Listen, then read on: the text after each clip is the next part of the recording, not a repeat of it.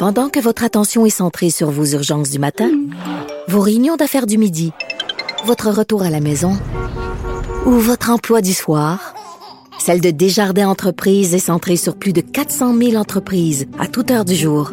Grâce à notre connaissance des secteurs d'activité et à notre accompagnement spécialisé, nous aidons les entrepreneurs à relever chaque défi pour qu'ils puissent rester centrés sur ce qui compte, le développement de leur entreprise. Pas comme les autres. Mario Dumont et Vincent Dessureau. Deux générations, deux visions, deux fois plus d'informations. Cube Radio. Chronique juridique avec Nada Boumefta, avocate en droit criminel et protection de la jeunesse. Chronique accélérée, Nada, parce que là, on a pris du retard. Là, ça nous sort par les oreilles, l'actualité. Bonjour. Bonjour, messieurs. Et commençons donc par l'auteur présumé du 13e féminicide. C'était survenu à Québec à la mi-juin. Eh bien là, les euh, accusations viennent d'être changées. Oui, il, va, il sera officiellement accusé de meurtre premier degré.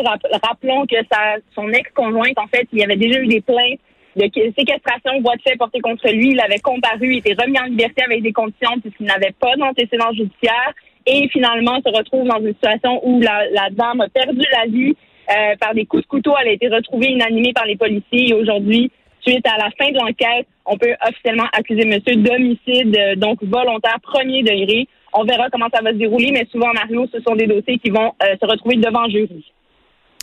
Danny Roy, cet homme, Nada, qui avait euh, fait, qui, est accusé d'avoir menacé Christian Dubé, un homme même armé, a été remis en liberté, mais il euh, faut dire avec beaucoup de conditions.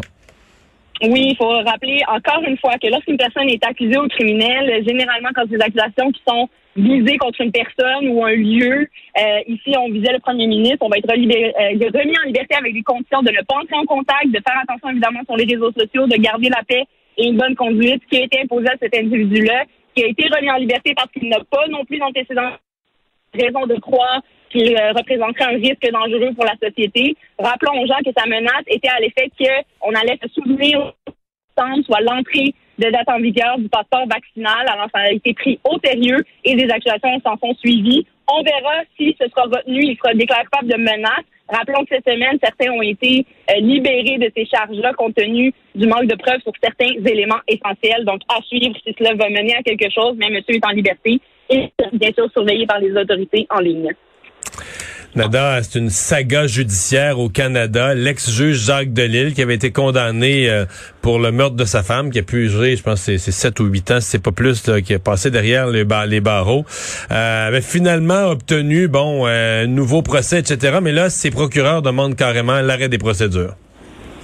Alors, effectivement, une saga judiciaire, on peut appeler ça comme ça. Quand même, un, ex-juge qui est représenté par d'excellents avocats, je tiens à le mentionner. Aujourd'hui, on a aujourd'hui. On a déjà annoncé qu'il y allait avoir un nouveau procès. Et ce que plaident les avocats de l'ancien juge de Lille, c'est qu'il n'existe plus certaines preuves qui n'ont pas été euh, gardées, entre autres les coupes minutieuses du cerveau de la victime. Rappelons que l'histoire ici, on présentait une défense, entre autres, du fait que c'était un suicide, la façon dont la balle est entrée dans le crâne euh, de la, la conjointe de l'ex-juge. Tout ça était une question d'experts, évidemment de vision, de poudre à canon, d'où la, balle est entrée. Donc, beaucoup de questionnements comme ça. Alors, chaque élément de preuve lié à cette expertise-là devient très important et central. Ici, ces avocats plaident que c'est tellement important qu'ils en demanderont l'arrêt des procédures puisque cette preuve-là n'est pas accessible et n'a jamais, en fait, été euh, constituée dans cette affaire. Donc, on verra si ce sera un élément suffisant pour demander l'arrêt des procédures dans les circonstances. Si on soulève euh, un problème au niveau de la charte, donc un manque de preuves ou d'éléments de preuve qui puissent euh, soulever une défense entière, on peut demander, entre autres, l'arrêt des procédures. Alors, on verra si euh, la Cour tranchera en faveur des avocats de l'ex-juge de Lille. On se déplace dans la région de Québec, euh, Nada. Une histoire assez, euh, assez particulière, complexe aussi. Un homme accusé d'homicide involontaire en janvier 2020 qui plaide coupable. L'accusation porte été contre lui d'avoir happé, un piéton, Marc-Antoine Lessard, 25 ans, reconnu donc, qui a causé la mort d'un homme en décembre 2018.